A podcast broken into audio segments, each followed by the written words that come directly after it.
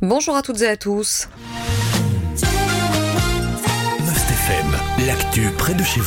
Arlon-la-Neuve, c'est le nom du projet qui va donner un nouveau visage à la ville d'Arlon. Nos confrères de la Meuse vous brossent le portrait de ce projet immobilier dans leur page de ce mercredi. Ils se sont entretenus avec l'architecte Philippe de Pimentel pour l'occasion. Ce projet immobilier concerne la cité administrative d'Arlon. Elle va être transformée en un nouveau quartier. Le dossier Arlon-la-Neuve vient d'être déposé à l'urbanisme, annonce ainsi nos confrères. Au menu, hôtel, brasserie, mini-market et appartements, mais aussi espaces verts, des espaces de profession libérale. Bref, vous l'aurez compris, il s'agit d'une mini-ville, mais une mini-ville qui se veut passive, indiquent nos confrères. Selon les l'échevin de l'urbanisme, les demandes de réservation se multiplient. Trois groupes hôteliers se sont montrés intéressés. L'enseigne du petit supermarché est déjà connue. Pour rappel, une nouvelle réunion d'information concernant ce projet a eu lieu il y a un mois.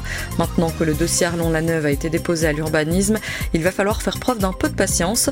Le permis devrait être accordé dans un an, le temps que la procédure se déroule. L'enquête publique devrait ainsi débuter dans deux mois. La première brique pourrait être posé début 2024, annonce nos confrères. La priorité sera donnée à la construction de l'hôtel et des bureaux. Ces chantiers pourraient être terminés en 2027 selon l'architecte. En ce qui concerne les quelques 200 appartements, ils seront terminés pour 2030. Vous vous en souvenez sans doute, le visage tuméfié d'Ethan avait fait la une des médias à la suite de son agression par un groupe de jeunes. Il avait été tabassé car il entretenait une relation avec une jeune femme tchétchène. Les faits remontent au 11 octobre 2021. Il s'était déroulé à la citadelle de Namur. La peine des agresseurs de l'adolescent a été légèrement réduite. Pour rappel, en septembre dernier, ils ont été condamnés à 7, 8 et 10 ans de prison. Dans son jugement, le tribunal avait pris en compte l'extrême violence des faits, le mobile de l'agression, à savoir le non-respect des valeurs humanistes du pays lequel les agresseurs vivent et dont ils ont la nationalité. Il avait aussi retenu que les trois protagonistes pratiquaient les arts martiaux, qu'ils avaient filmé la scène pour en faire un exemple, mais aussi le mépris et la haine des individus, expliquent nos confrères de la Meuse dans leur page de ce mercredi. À la suite de cette condamnation, les trois agresseurs ont fait appel de la décision du tribunal correctionnel de Namur, indiquent nos confrères de la Meuse.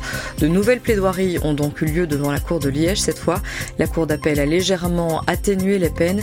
Elles sont à présent de 6, 7 et 8 ans de prison.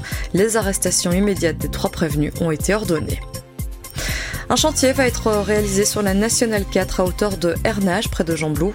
Une traversée réclamée par les usagers faibles depuis des années maintenant, indiquent nos confrères de la Meuse. Leur demande a finalement été entendue puisque le projet va voir le jour sur la chaussée de Wavre. D'ici quelques jours, les travaux de sécurisation vont commencer. C'est ce qu'a indiqué le ministre de la Mobilité et des Infrastructures. Il devrait être réalisé à partir de lundi jusqu'au 10 mars. Une traversée suggérée avec des îlots centraux va être créée. Les travaux devraient durer deux à quatre semaines semaine, indiquent nos confrères. Enfin, à Aubange, en province de Luxembourg, sachez que la rue Alzinger est mise en sens unique pour quelques semaines. Décision du collège communal. Ce changement de circulation est établi à la suite de plusieurs réclamations ainsi que des problèmes d'accès à cause du stationnement dans la rue. Le collège a ainsi mandaté le service mobilité de la localité et la cellule de sécurité routière de la région wallonne pour garantir l'accès à cette rue des camions de ramassage d'immondices, de livraison de mazout ou encore d'intervention d'urgence. C'est donc un sens unique qui a été décidé. Il est en à partir d'aujourd'hui.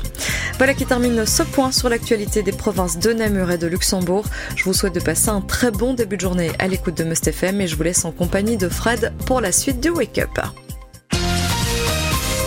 L'info proche de chez vous, aussi sur mustfm.be.